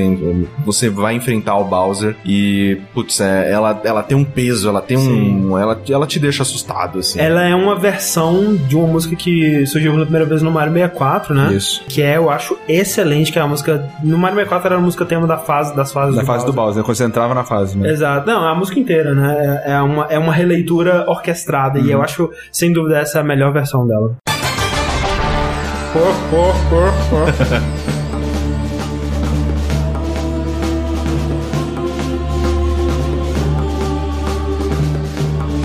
É Master Chief?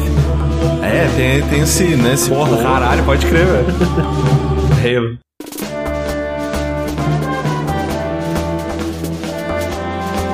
A diferença que faz a orquestra mesmo, né, cara?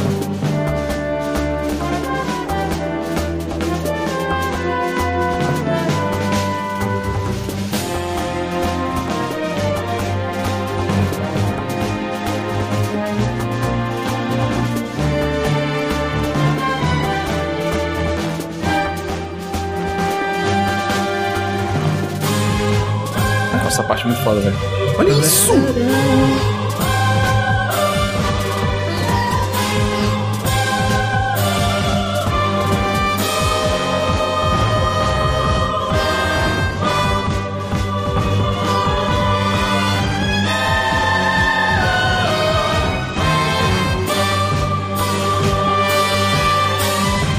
Parabéns, Code Kondo. Parabéns, A gente Code devia gravar um podcast sobre ele. Porra, um Acho- cara que merece, né? Não, Merece, boa ideia, um cara que merece. merece. Agora que a gente viu algumas músicas do Koji Kondo recente, né? A gente viu que ele mudou bastante. A- As ferramentas... é, E as experiências E também. as experiências, é, sem dúvida, modificaram o jeito que ele trabalha. E eu acho que ele ainda tenta aplicar a filosofia tradicional dele, que ele tinha nos jogos antigos, pra agora, mas agora, sem dúvida, é uma coisa mais abstrata, né? Não, ele não consegue fazer aquilo tão diretamente, o que é uma pena. Eu tenho certeza que ele também se decepciona um pouco com isso. Sim. E eu me deparei com uma que é do Mario que eu nunca joguei, que é o do Mario de Wii U, o 3D World. 3D World, isso. E lá eu conheci a Chain Link Charge, que é, enfim, o Koji Kondo colocando Colocando jazz no todo jogo o jazz dele no jogo. Tudo que ele já teve de jazz na Sim. vida vai nessa música. né? Sim, e eu achei ela excelente. É, cara. e é engraçado quando eu ouvi essa música, eu até comentei com o pessoal, né? Cara, essa música é muito sushi, né, velho? Essa é, é uma música que É eu um acho. jazzão feliz. É, E- e- é, que é, que é o Bob Bop, é bacano.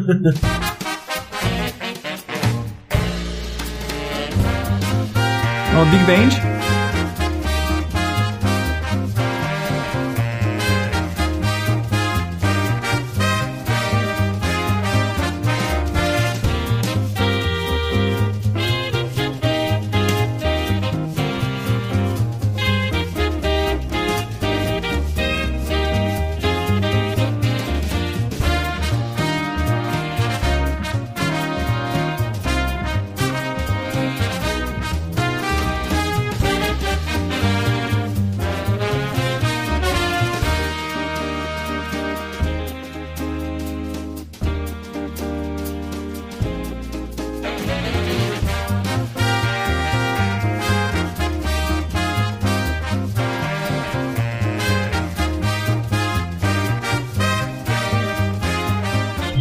Descobri que japonês gosta bastante de jazz, né, cara? E tem reinterpretações de jazz, tipo, aquele o álbum de jazz do Felix Wright é excelente, é Sim, muito Não, o álbum de jazz do F0 é uma das melhores foda, coisas que já tem né? na, na história da humanidade. E essa música é.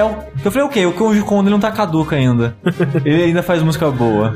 Dessa que o jogo eu não gostei muito, não. Que isso, cara? É muito chato. Você é chato.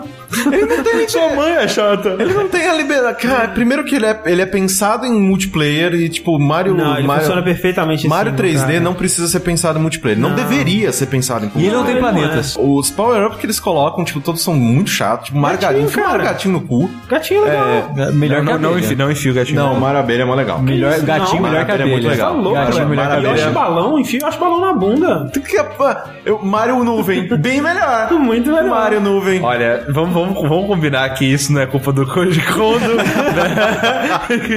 Não, Ele é- deve ter olhado isso e falado: "É, tá bom, né? Vamos fazer música aqui, né? Não, tá no piano aí, vamos não, fazer não gostei música muito no, do 3D World. Bom, e pra fechar, eu decidi escolher uma música que eu, antes de escolher ela e decidir por ela pra colocar aqui, eu torcia pra que ela fosse do Code Kondo. Porque quando eu fui pesquisando, né, eu fui vendo que cada quanto mais tempo passava, menos ele se era envolvido com os jogos. E a sua vida era uma mentira. E a minha vida certo. era mentira. Pois é, eu achava que a trilha do Wind Waker era toda dele. Achava, caraca, Code Kondo, hein, cara, porra. Esse cara é foda, hein? Putz. Não que Não que não seja, exato. Sim, né? é. Mas aí, tipo, muita coisa que eu achava que era dele, eu descobri que não era. Mas felizmente, é, Mario Maker, Super Mario Maker, que é o jogo mais recente da Nintendo, da gravação desse podcast, e sem dúvida o trabalho mais recente do próprio Koji Kondo, tem algumas composições novas, né? Tem muitas que são versões clássicas, né? Releituras e tal. Releituras e tal, mas ele tem algumas composições novas. Que by deve ser um trabalho muito interessante de fazer, né? Sim. Tipo, É, porque. pô, o The Make, né? o- É, é. The E- Make e não de música The- deve ser muito maneiro de fazer nesse E sentido. não, e não só o The Make, né? Ele voltar num trabalho tão antigo Exato, dele. né? pra ele principalmente, né? Sem dúvida. Mas, é, mas então, ele compôs umas músicas novas e uma delas eu acho foda, eu acho uma das melhores composições do Koji Kondo. Grudenta de uma forma, cara. Antes mesmo de eu começar a jogar o Mario Maker, eu conheci essa música pelos streamers do Patrick Clapper. Que ele sempre canta algo ele em canta cima. algo em cima dessa música, cara. E é assim, grudou na minha cabeça. E é a música do título que a gente vai ouvir.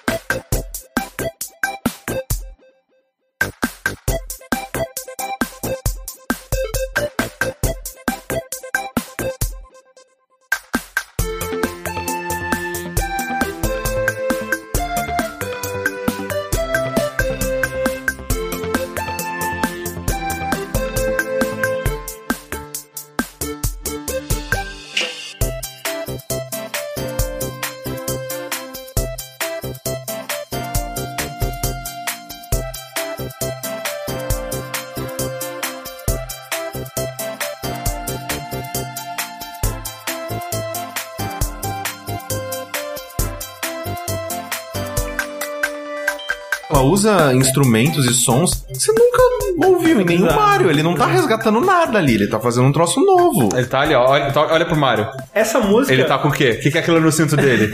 Ferramenta. Porra, né? Não, mas essa música, ela realmente me parece uma música em construção, especialmente no começo, né? Ela tem uma coisa, tipo, meio inacabada, né? Meio, meio vazia, assim, com instrumentos secos demais, assim, não trabalhados. Algo que você ouviria num work in progress de alguém que tá compondo uma música. E eu acho legal que ela volta um pouco também pras origens dele, Pra né? simplicidade. O Simplicidade. loop dela é né, bem, bem rápido. Bem rápido, Deixa eu tocar uma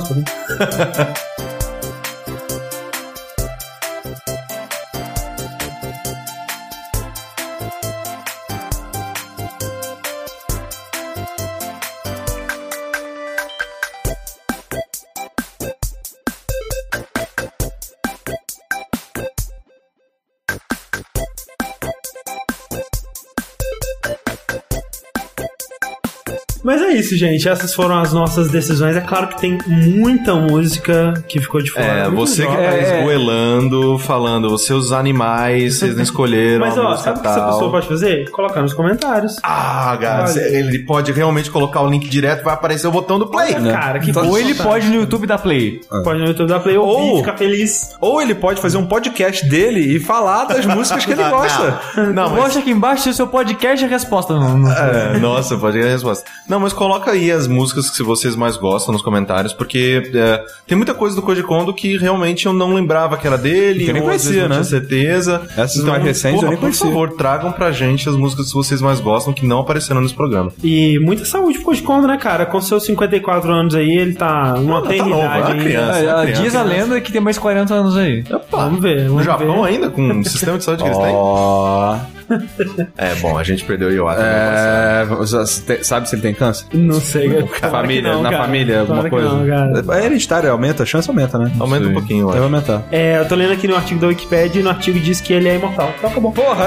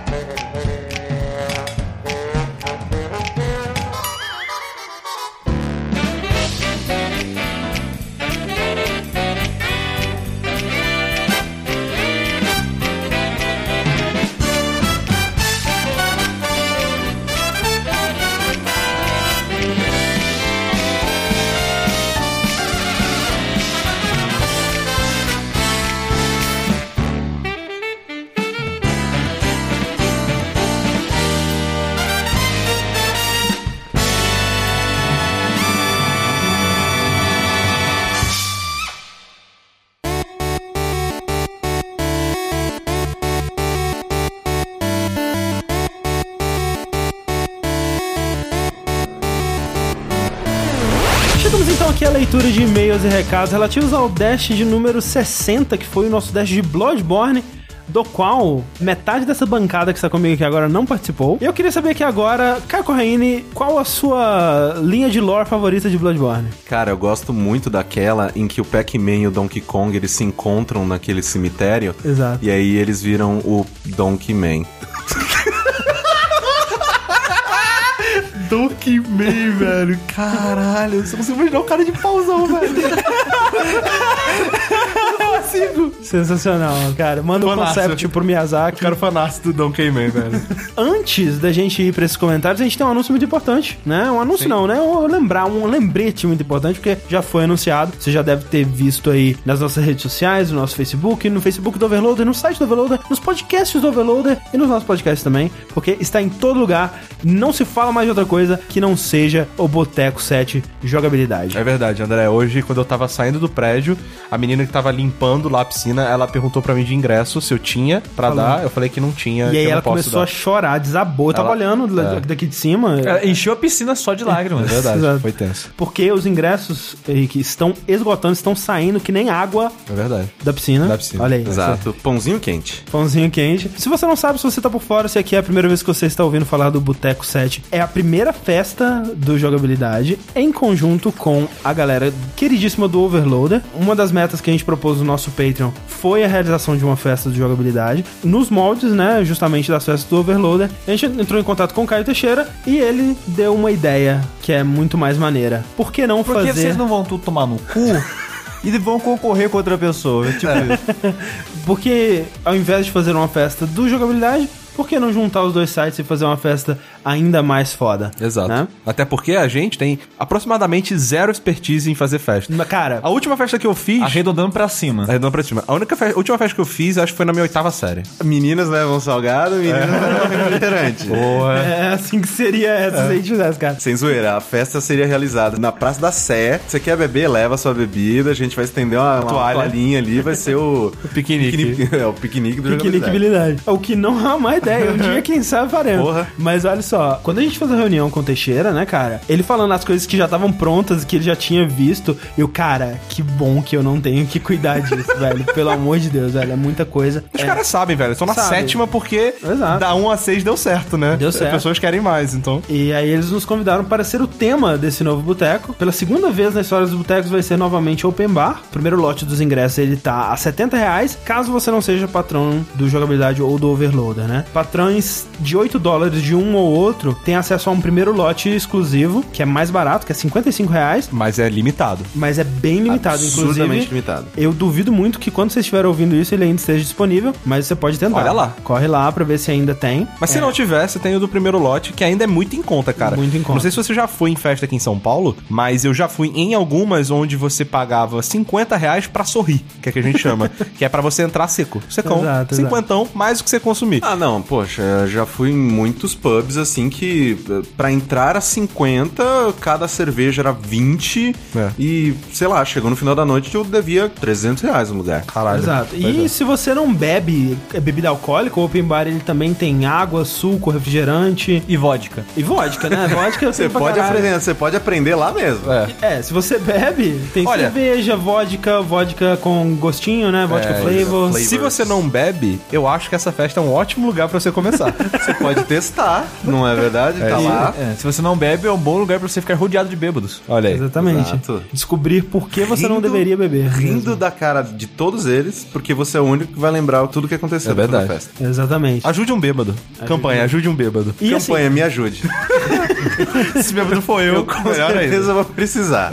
Então, assim, dia 26 de março, tá chegando. Se você não mora em São Paulo, o Overloader, ele tá no processo de organizar aquela parada, aquelas excursões e o Exato. roster e tudo mais. Eles vão ainda soltar informações sobre isso. Melhor, melhor lugar pra você ficar esperto é no evento do Facebook. Exatamente. Lá Sim. você pode combinar com outras pessoas e ver, né, se tem alguém da sua cidade que tá indo também pra vocês combinarem alguma coisa e tal. É, no quarto, né, que foi o lançamento do Overloader naquele boteco, eu ainda tava morando no interior, e aí eu vim pra São Paulo, fiquei no hostel, Aham. e foi uma experiência maravilhosa, assim, porque, tipo, quase todo mundo que tava no hostel era da festa, Aham. aí ficou todo mundo junto, a gente ficava conversando até super tarde, foi muito, muito legal. Maneiro. Eu super recomendo se você é de outra cidade e às vezes, né, tá titubeando de vir ou não vir e tal, essa experiência do hostel, né, de vir pra outra cidade, conhecer pessoas novas, é muito, muito legal. E fique ligado aqui, tanto nos nossos podcasts, quanto nos podcasts do Overloader, no site do Overloader, no nosso site, nas redes sociais da porra toda, porque tem ainda atrações a serem reveladas, tem segredinhos, né, que nós vamos soltar aos pouquinhos ao longo do mês, porque vai ser animal, vai ser muito foda. Se você não for, você vai ser aquela pessoa que as pessoas olham e falam, porra, você foi o cara que não foi, né? Se você não for, deixa eu narrar pra você os próximos 30 anos da sua vida.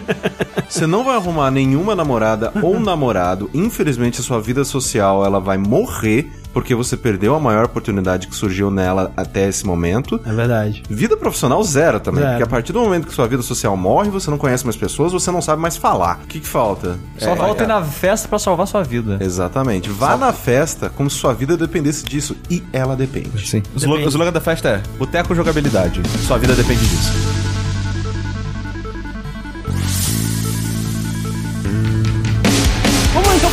Comentários aqui relativos ao Dash Bloodborne. Que é, foi interessante né, assistir, porque eu acho que tinha muita gente na expectativa de que enfim ia entender o Bloodborne. Não, né? a, a expectativa das pessoas era que a gente ia curar o câncer, sabe? Vocês não curaram? não. Não. Inclusive a gente tem uns comentários Nem a curiosidade engraçados. das pessoas a gente curou. Tem uns comentários engraçados aqui que é assim: o João Paulo Gonçalves ele fala: Pensei. É hoje que eu vou entender essa história do Bloodborne. Por mais que o cast tenha ficado sensacional, continuo sem entender bolhufas. E o Lucas Soteiro ele disse: Discordo de algumas coisas e acho que outras não foram citadas. Mas no geral é um bom resumo da história. e aí o Sushi respondeu assim: É, é isso o resumo do Bloodborne, basicamente. É, é isso aí, cara. então, eu acho que a gente fez o possível. Sim, a gente não citou todos os detalhes, todos os personagens, todas as quests, mas é aquela coisa, teria que ser um dash de 8 horas de gravação pra gente poder. E eu acho que era o que as pessoas detalhes. esperavam, né? Porque Talvez. o Undertale talvez deixou na expectativa. Tinha comentários no podcast do Undertale que era: Cara, se Undertale É. foi 8 horas de gravação, eu quero ver Bloodborne. Mas é porque Undertale é melhor que Bloodborne. E aí? Não, sabe o que foi? Undertale foi 6 horas de gravação por um erro. Porque, tipo, Undertale a gente pensou, ah, nem é tão grande, dá pra falar de tudo. E a gente foi tentar falar de tudo e durou 6 horas. No Bloodborne a Você gente tá já... dizendo que ele não sabia que era impossível e foi lá e fez? Exatamente. o Bloodborne a gente sabia que era impossível falar de tudo. Então a gente pensou, vamos focar no que é mais importante pra gente, no que a gente tá mais afim de discutir e focar nisso, né? E aí foram 3 horas de gravação. E a gente e- não podia segurar os convidados pra sempre. Exatamente, tem isso também, né? Porque Então- eu não sei se as pessoas sabem, a, a maioria, algumas eu sei que sabe, o Undertale foram dois dias de gravação. Foram. Dois dias de três horas e pouco. Exatamente. O que não é fácil. Sim. Não, isso é só não- porque, não ele tem pode é porque- repetir. é porque a gente tem intimidade com os convidados, né? Aí foda-se, né? É. Não, mas mesmo assim, isso nem a gente a gente deve repetir. Não, lógico que Não, não, não, cara. nunca, nunca tá, mais. tá doido. Ah, mas eu ouvi um pouco do podcast, sabia? É? E gostei. Eu achei uma Ah, bosta sim. aí para ele. Eu achei legal, achei legal. Eu- Parabéns. Eu, gostei bastante. É bom essa jogabilidade. Faz um podcast interessante, Porra, cara. quem diria, né? Opa. Eu adoro podcast que não participo, porque eu posso ouvir depois. Exato, exato. Né? Inclusive, quem também ouviu o podcast foi o Smoke E3. Olha aí. Que ele diz: Pularam Dark Souls 2? Eu não entendo porque vocês não gostam deste game da série. ou gostam muito menos. Foi comentado em algum cast? Então, tem uma distinção muito importante aí, porque realmente a gente comentou que a gente ia pular Dark Souls 2. Mas de fato, Sushi, a gente não comentou por que, que a gente ia pular Dark Souls 2, né? Eu quero, Sushi, que você me dê argumentos agora do porquê que Dark Souls 2 é um jogo inferior a Bloodborne e Demon Souls Dark Souls 1. É, a gente começa pelo level design, que é basicamente. Lembra que reclamaram bastante do level design de Final Fantasy XIII, que era, ah, é só uma linha reta. Aham, sim, corredor. Dark Souls 2 é o Final Fantasy XIII do Dark Souls. Os monstros são desinteressantes, mudaram a movimentação de personagem que ficou pior, os chefes são mais desinteressantes, o mundo é mais desinteressante. A história não é tão amarradinha. Sim, o jogo é longo demais e cansativo demais. Então as pessoas vão falar, não, mas as DLC, três DLCs são, são mais legais que o jogo normal. Eu concordo em certos pontos que realmente as DLCs oferecem desafios e lugares mais interessantes. Mas, depois de ter jogado 80 horas de jogo, você já tá cansado. É. Então. A última coisa que você quer é mais. Exato. Ou seja, você está falando que depois de você comer 3kg de merda, a última coisa que você quer é 200 gramas de uma merda menos mal cheirosa. Exato. E o Dark Souls 2 ele comete um crime pior do que ser ruim. Ele é decepcionante. Exatamente. Ele tem potencial Sim. que é desperdiçado. É engraçado, né? Quando você fala assim, pô, como que assim, uma parada que é decepcionante pode ser pior do que ruim? E a expectativa que cria em você. E quando é aqueles- ruim, tipo, sei lá, Big Rigs, É. você sabe, velho, é uma merda, vai ser uma merda, foda-se, tá ligado? Mas se Gran Turismo 5 fosse Big Rigs. Aí você é pior do que o Big Rigs. Exatamente. É, e tem aquela coisa também, cara, se ele fosse realmente um lixo atômico, meu Deus, como que esse jogo existe, sei lá, sabe? Pelo menos seria mais divertido de falar mal, né, e zoar e tudo mais, mas ele é aquele jogo que não te gera muitos sentimentos. Só não né? é. Ele só... É, é, Mas assim, que nem a gente comentou, eu acho que a gente vai falar dele com 3, independente do Exato. resultado de qualquer coisa. Então, eventualmente esperem aí que a gente vai, né? Depois que sair os DLCs do 3, o mesmo esquema de sempre, a gente faz um sobre o 3 e o 2 junto. Ansioso por esse dia de folga que eu vou ganhar. Não é? Próximo comentário aqui vem do Outrem e ele diz o seguinte: O diálogo nessa cena da Bloodletting Beast, na verdade, é do Patches, assim como em Demons e Dark Souls, no final da side quest dele, ele vai pedir por perdão. Se você o perdoar, ele passa a aparecer nas Chalice Dungeons vendendo itens. Você entendeu tudo disso aí? Me explica o que que... Ele tá falando, ele tá falando um monte de coisa, não, não, não é verdade. Não, é é, verdade. cara, é assim, se ele tivesse inventado todos esses nomes e, tipo, sabe, colocado qualquer coisa que eu ia falar, sim, sim, com certeza, não. Mas você tá faz muito- sentido, Muito porra. obrigado, Outrem, você é um gênio. Mas é, a gente comentou sobre isso, né, no podcast, que o Bloodletting Beast que você encontra na Chalice Dungeons, ele tinha um diálogo que falava do pessoal lá da, da, de Buggerworth e tudo mais. Você discorda disso? Não é o Patches? Eu não, eu não, não sei. Ah. Isso que é o negócio, porque é o seguinte: Pet é um personagem que você encontra ao longo do jogo, que ele é meio babaca, escroto com você. E ele é um personagem que se repete em todos É, os jogos é, da série. ele é um Ele é clichê tipo da série. É tipo- Cid de Souls. Exatamente. É. No, no Dark Souls 1, você liberta ele, ele mata os NPCs, Não, assim? esse é um outro clichê que é o do cara que mata NPCs. Ah, tá, tá, tá. Cara, que merda. Esse é qual? Esse é aquele que fala, pega ali aquele negócio e explode? Não, ele. Exato. Exatamente, esse daí, é o carequinha. É o É. sushi. E, e é o clichê também basicamente chutar por ladeiras abaixo. É. Ele sempre faz isso. Quando você encontra ele no final, é sempre aquela parada, você pode perdoar ele ou não. E sempre que você perdoa ele, ele acaba virando um vendedor, geralmente um bom vendedor no jogo, de modo geral. E exceto no Bloodborne, que ele é um vendedor meio merda que tá num lugar que você não quer ir, que é os Cálices Dungeon. E ele realmente aparece lá como vendedor às vezes, mas das vezes que eu encontrei ele lá, ele nunca falou nada relacionado a- ao pessoal de lá. Então eu não posso confirmar se realmente é isso. Mas ele, ele pode estar falando de algo que eu não sei. Sushi está me com- dizendo que ele não sabe de alguma coisa de Bloodborne, é isso? Mas eu só quero saber como é que a voz dele foi parada naquela luta, eu não sei. A lenda cai mais uma vez. É só decepção. Fraude. Fraud Boys. Você acha que é o Pets? Eu não sei, cara, eu nunca nem ouvi o diálogo dessa porra aí. Nunca vi nem comi, só ouço falar. Agora você responde minha pergunta pegando um lado ou outro, mas respondendo com convicção. O que, que você acha do Pets, André? Eu acho que certamente é o diálogo dele, porque o Miyazaki nunca cometeu um erro na vida e não seria essa a primeira vez. Pronto, tá aí. Temos aí.